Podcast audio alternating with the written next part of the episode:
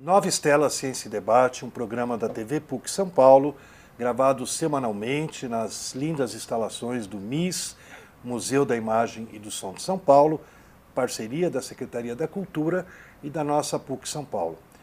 Um programa que nasceu dentro do programa de História da Ciência da PUC São Paulo, um programa que fica no campus Marquês de Paranaguá, um campus menos conhecido, mas muito bonito, muita arquitetura rino leve eh, jardins encantados, do lado do futuro ou não futuro Parque Paulista, uhum. aqui de São Paulo, e que traz semanalmente algum professor do programa ou convidado para discutir a história da ciência.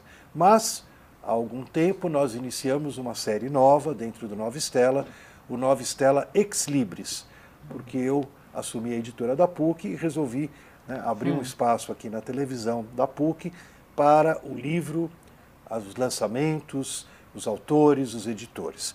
Então, hoje nós temos uma convidada especialíssima que eu vou apresentar para vocês, pegar minha colinha eletrônica. Hum. Luíse Valente, ela é formada em jornalismo e pós-graduada em literatura brasileira pela PUC do Rio. E jornalismo também, pela PUC do Rio. E jornalismo também pela PUC é. do Rio. É, a Luíse tem um currículo muito, além de rico, muito gostoso, né, muito coração.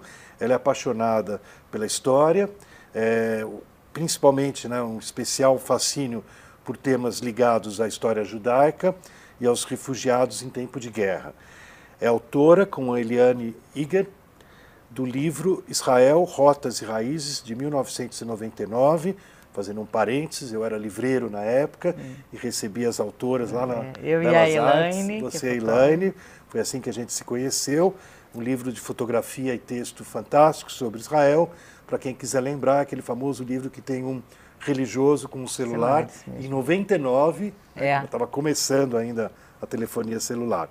Ela realizou dois documentários muito importantes, Caminhos da Memória, Trajetória dos Judeus em Portugal, 2002, e a famosa Estrela Oculta do Sertão, em 2005, ambos em vários, eh, exibidos em vários festivais do Brasil e no exterior, televisão, eh, constituindo um importante inventário do judaísmo no Brasil e em Portugal bem antigo.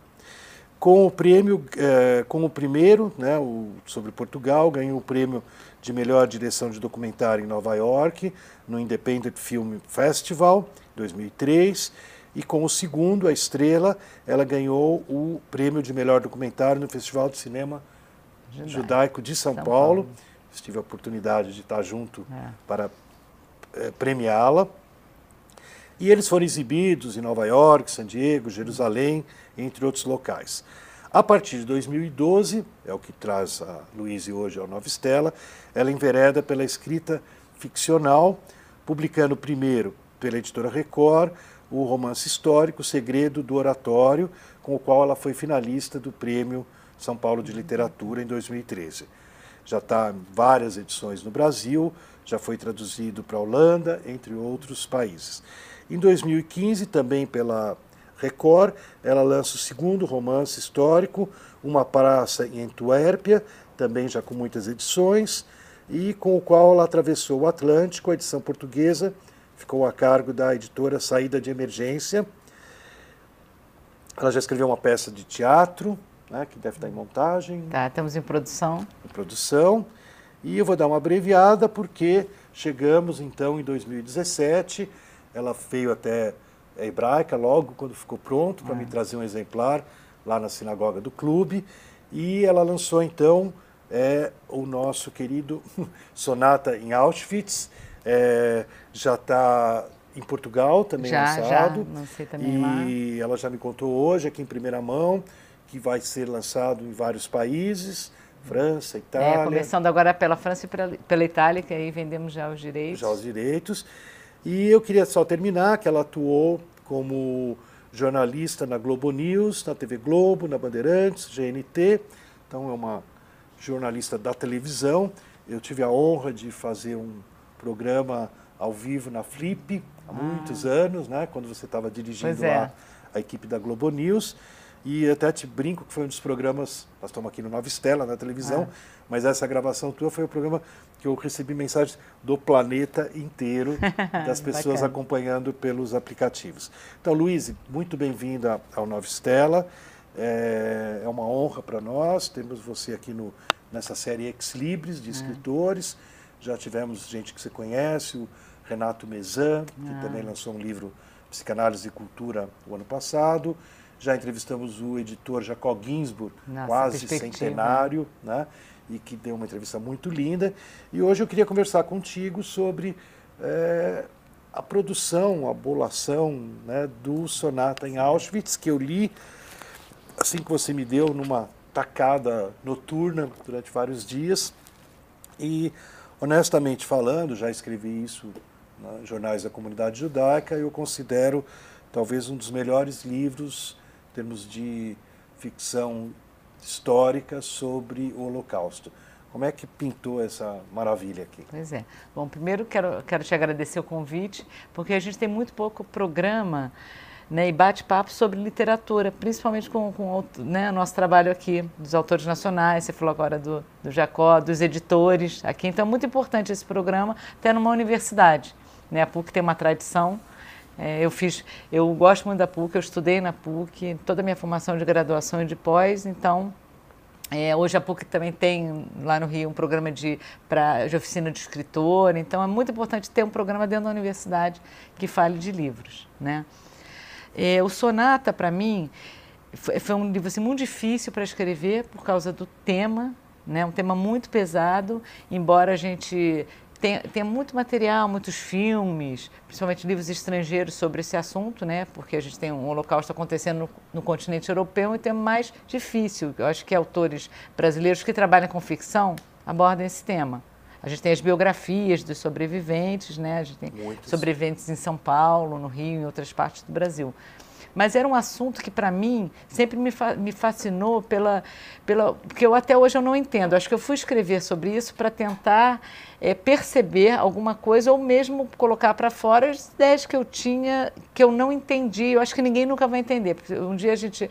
Pra, por não entender é que a gente sempre tem que estar... Tá lendo e sabendo essas histórias. Só tem 70 anos, né? E aí, quando eu fiz o Praça Antuérpia, eu falava sobre Segunda Guerra e a questão dos refugiados, fugindo em 40. E aí eu pensei assim, o próximo livro eu tenho que abordar essa temática.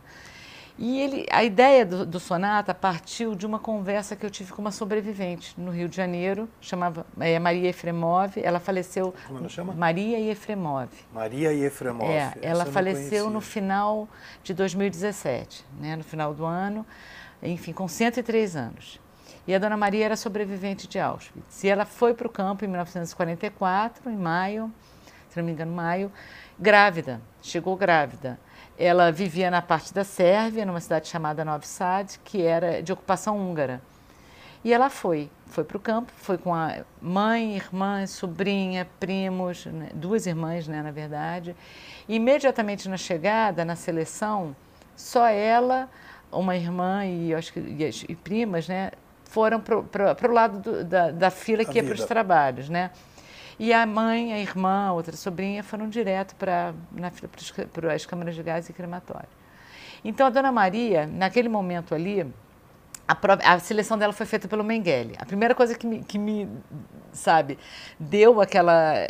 Enfim, você vê uma pessoa de 103 anos que passou por tudo aquilo e ainda tem muito vivo aquele momento. E ela, quando ela começou a contar a história mesmo, ela disse que estava grávida ele não acreditou, porque ela queria, ela, enfim, ela achava que indo com a mãe e a, e a sobrinha de 11 anos, né, eles iriam para uma parte de trabalhos menos pesados. E ela estava grávida, ele disse, olha, vocês vão se encontrar mais tarde, né, e ela foi, enfim, e ela nunca mais viu a família. E ela segurou ali, ela sobreviveu esses períodos, esses meses até o nascimento da, da criança, é uma coisa assim inimaginável, né? Ficou no Barracão 23, no setor dos húngaros, e teve o neném no campo, né? Tem também as, as descrições, enfim. Ela deu o depoimento dela, ela, a Dona Maria foi em muitas escolas falar da história dela. Mas quando ela teve o neném, ele foi imediatamente levado por um, por um soldado alemão. Ela só teve um momento de ver que era uma menina. É a única coisa que ela soube daquela filha. E aí ela nunca mais soube nada. E a dedução dela, clara, era que, que essa criança foi levada direto para a morte.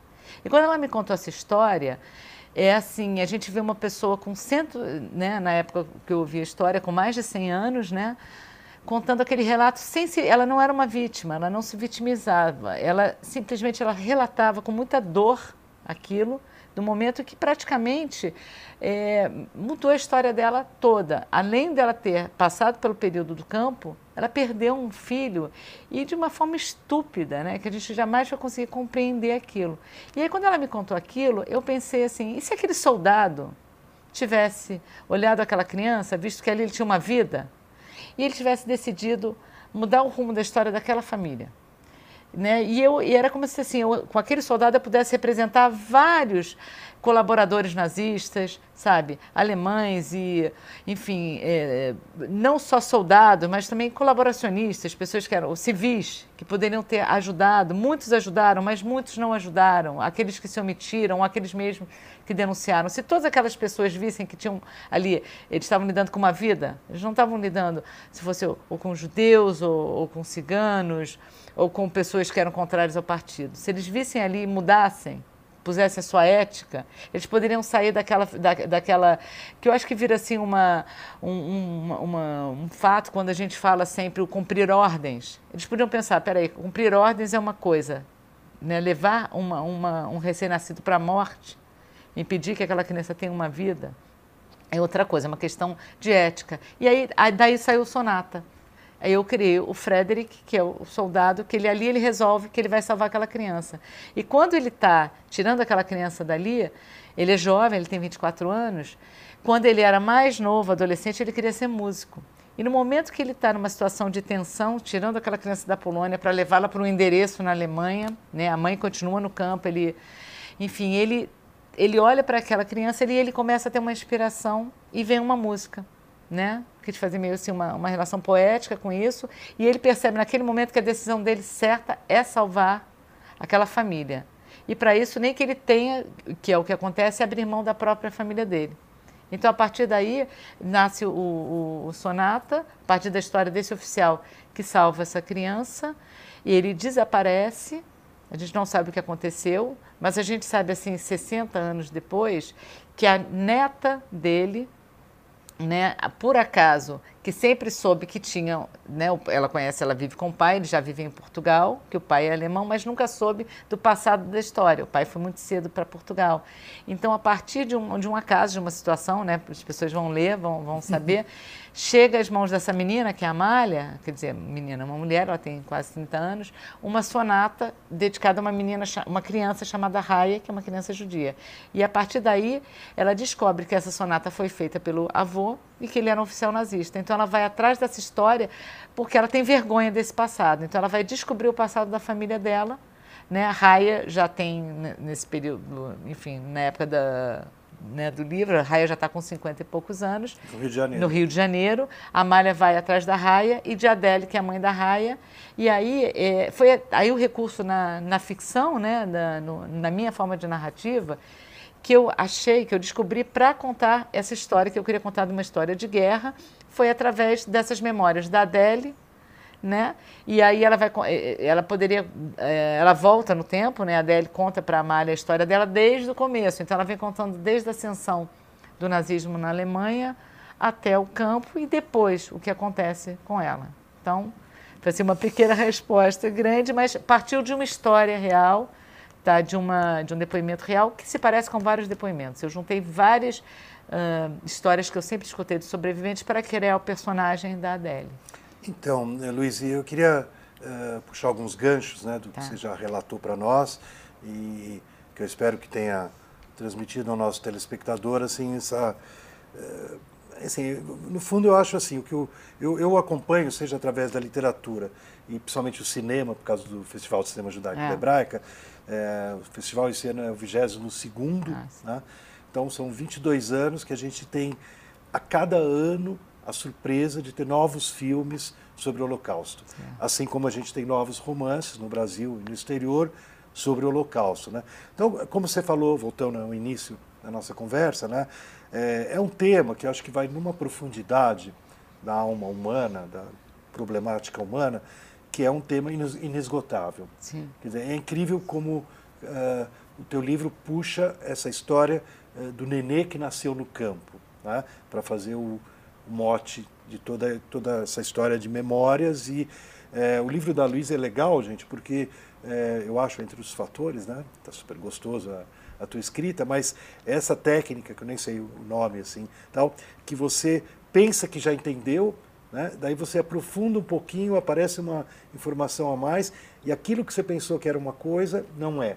Né? A gente vai desvendando é. a história em várias camadas. Né? Quando vai chegando no final do, do livro, você já crente que entendeu e não era aquilo que você entendeu. Tem mais hum. mistérios que vão se uh, desvelando. Né? Mas é, é interessante porque cada um tem um ponto, um ponto de partida ou um mote é, diferente, né? E esse tema que você aborda do, do sobrevivente nenê nascido no campo né, é uma coisa incrível. Eu não sei se você chegou a conhecer algum sobrevivente que nasceu no campo. Não. Então eu vou te apresentar porque a gente, por acaso, aqui em São Paulo, descobrimos aí, na Nossa. época ele nem aparecia ainda, estava no armário ainda, estava sem coragem, né? Isso há uns 10 anos, né? Ele chama Jorge Legman. Ah, eu já ouvi falar. Então, eu, vou te, eu contei para ele do teu Legman. livro, né? E ele, ele é um dos. Parece que existem, segundo um livro feito algum tempo na Alemanha, cinco nenês que realmente nasceram igual a Raya, só que é, cada um deles por um outro cinco, né? Nossa. Sobreviveram. Né? E o Jorge vive aqui, hoje em dia ele participa da vida uh, comunitária, né? E, e, tem essa coisa assim muito forte nesse mote que você pegou, porque o campo de extermínio, né, o campo de extermínio, né, Auschwitz é, é. desde que eu era pequenininho assim a imagem de uma espécie de um inferno de matança, é. né? Era todo, todo é, é, quase toda a minha família da Polônia morreu em, em Auschwitz ou, ou, algum outro campo, né? Os que vieram para cá antes da guerra são sobreviventes, mas são muito poucos, né? Eles foram com o tempo descobrindo que o resto da família desapareceu. E é interessante porque o teu mote é o contrário, né? É uma vida. Né? Pois é. Você põe até o nome Raya, né? Exatamente. E foi isso realmente quando veio a, o nome Raya surgiu é, a partir disso. Raya é vida. E eu falei assim, essa essa criança tem que ter um nome de vida. E aí depois até surge outra personagem que também Raya no livro, mas foi não era a princípio não ia ter. Mas é, é, quando a gente vai criando, né, vai escrevendo um romance, eu costumo fazer assim, fiz isso todos os livros. Eu parto dessa ideia e eu sei assim o que eu, aonde eu quero chegar. Mas a forma como eu vou construir vai sendo construída à medida que eu vou escrevendo. Mas eu tenho muito assim uma sinopse na minha cabeça, né? Eu, o que, qual é o caminho de cada personagem. E quando eu fiz o Sonata, eu precisava muito passar essa questão porque eu queria mostrar é, na personagem a esperança da, da, da, da, personagem que sobreviveu, porque voltando a Dona Maria, Dona Maria teve uma vida tão, tão assim, é, rica de, de, de, coisas que aconteceram na vida dela depois, mas ela, uma coisa que me marcava é que ela dizia assim, depois que ela saiu do campo, quando ela voltou em abril de 45 para a cidade, é, foi, foi libertada em abril de 45, ela foi depois de Auschwitz para Bergen-Belsen, fez aquelas marchas da morte. Quando ela sobreviveu, a irmã morreu logo depois, quando os ingleses libertaram o campo, logo depois a irmã morreu. Então, menos de um ano, ela voltou para a cidade natal dela, lá na Sérvia, e ela disse assim que a vida estava igual para todo mundo. Mas para ela, em menos de um ano, o mundo dela tinha totalmente desaparecido. Ela perdeu todo mundo. Irmã, mãe, sobrinha, todos sobraram, assim, primos, entendeu? E ela teve que recomeçar tudo. Né? Então é uma vida nova. Mas ela, aquela lembrança dela, de não poder tido da, da, daquele médico que um dia disse para ela: você vai encontrar sua mãe mais tarde, que era uma cena de sadismo pura, sabe? Então isso tudo eu pensava assim: é, eu vi essa, essa pessoa que sobreviveu, que sobreviveu e viveu depois, não teve filhos, mas é, eu queria colocar isso um pouco na Adele, uma, uma esperança. E a Adélia teve uma esperança, porque eu acho que a maior dor da Dona Maria foi não ter filhos depois, né? Então, eh, não tem uma continuidade. E aí, quando eu vejo a Adélia, eu falei assim, ela tem a raia, para ela, ela consegue não perdoar, sabe? Eu acho que isso é imperdoável, mas ela conseguiu seguir a vida dela. No entanto, ela nunca tinha contado para a filha a história. Então eu pensei assim, a forma da Adele é, se, se, contar para nós também a história, para a gente perceber que cada, cada sobrevivente seguiu o seu caminho, alguns falavam, alguns não falavam, mas a forma da, dela também, de certa forma, passar para a Amália, né, que o avô da Amália, ali que era um oficial, ele, ele fez uma opção também, sacrificou a vida da, da família da Amália que era uma família de alemães. Eu quis também mostrar das pessoas, ali, a, a, questão das pessoas, do ser humano, que um ser humano, no caso do Frederick, ele foi realmente um ser humano, ele, ele não conseguiria viver, que eu, eu acredito assim, sabe, que quem é, viver naquele período de horror, alguém que teve contato com Auschwitz, um, qualquer soldado, eu não sei como eles, esses, essas pessoas conseguiram viver depois sendo, sendo conivente com o que acontecia ali. Então, para mim, uh, eu não vou contar o que acontece com o Frederick, mas o Frederick tem uma redenção que eu acho que é a única que ele poderia ter né, na história do livro. Eu queria mostrar que ele, ele ajudou, mas ajudar não significa. É, eu, a gente fala muito aquilo, quem salva uma vida, aquela coisa salva do, a humanidade. Salva a humanidade. É mas eu acho, pois é, do Talmud, que tem lá na aliança que deram para o Schindler, né?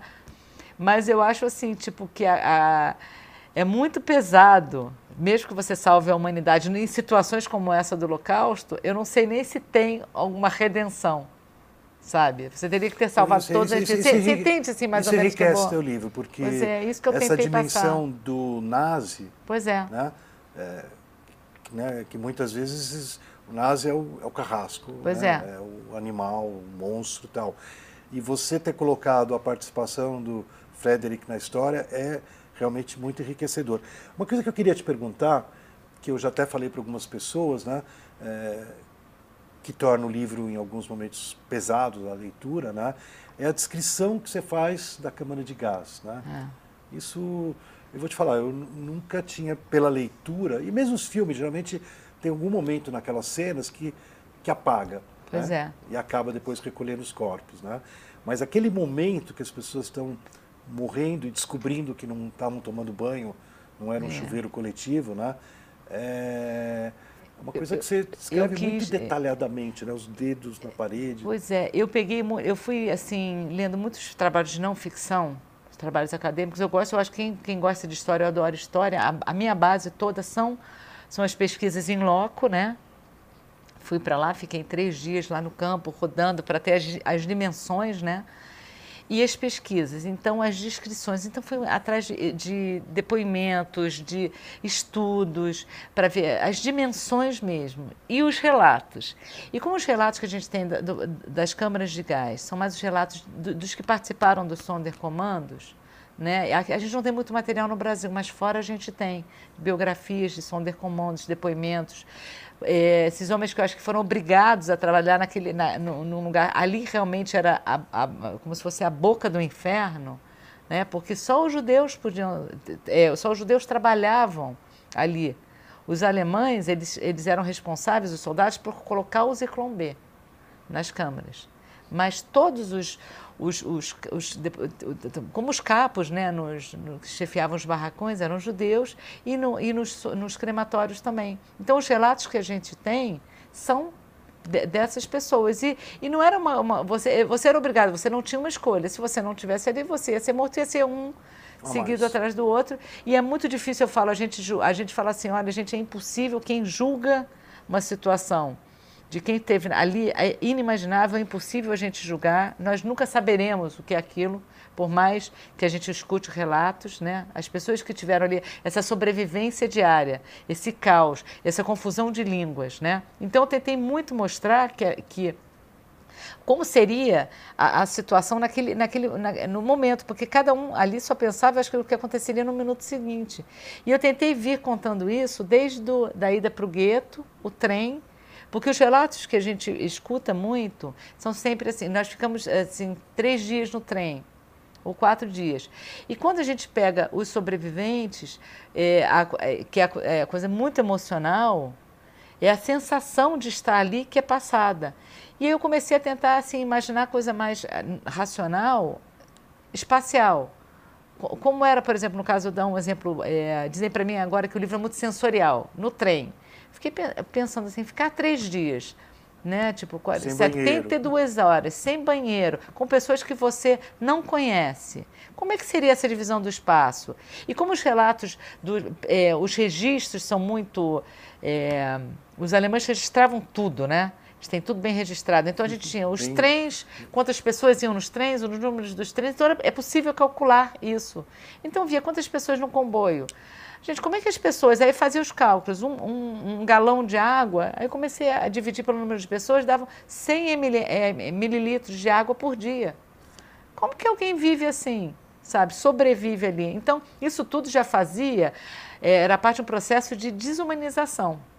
Isso é para chegar como quando as pessoas chegassem no campo, eles eram farrapos humanos. Como é que alguém pode achar que alguém podia chegar com cabeça? Se a gente ficar 48 horas sem comer, morando, sabe, tendo numa cidade com todo conforto, a gente já fica meio zonzo. Imagina você já vir de meses de subnutrição.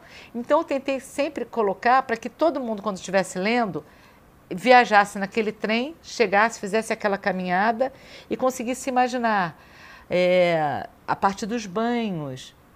É, não era apenas é, só a gente raspar os pelos, é, por um número, é a gente tirar a identidade de uma pessoa. A gente colocá-la com uma roupa, porque no final da guerra, nesse período, já não eram mais os pijamas, não eram uniformes. Trapos. Eram trapos, eram sapatos maiores ou menores. Luiz, eu vou te interromper, né? A Sim. televisão é rápida. Gente, eu tô... Já estamos terminando o nosso programa. Uh, eu queria agradecer muito a sua presença, queria muito recomendar para a turma o teu Sonata em Auschwitz. É um livro se você pensa que já leu né, tudo que é. tinha que ser lido sobre o Holocausto, não é verdade. A Luísa traz uma nova ficção baseada com muita documentação. E o Nova Stella Ex Libris se despede aqui, esperando que o nosso telespectador esteja conosco novamente no mesmo horário, no mesmo canal, na próxima tá. semana, ou a qualquer momento no YouTube.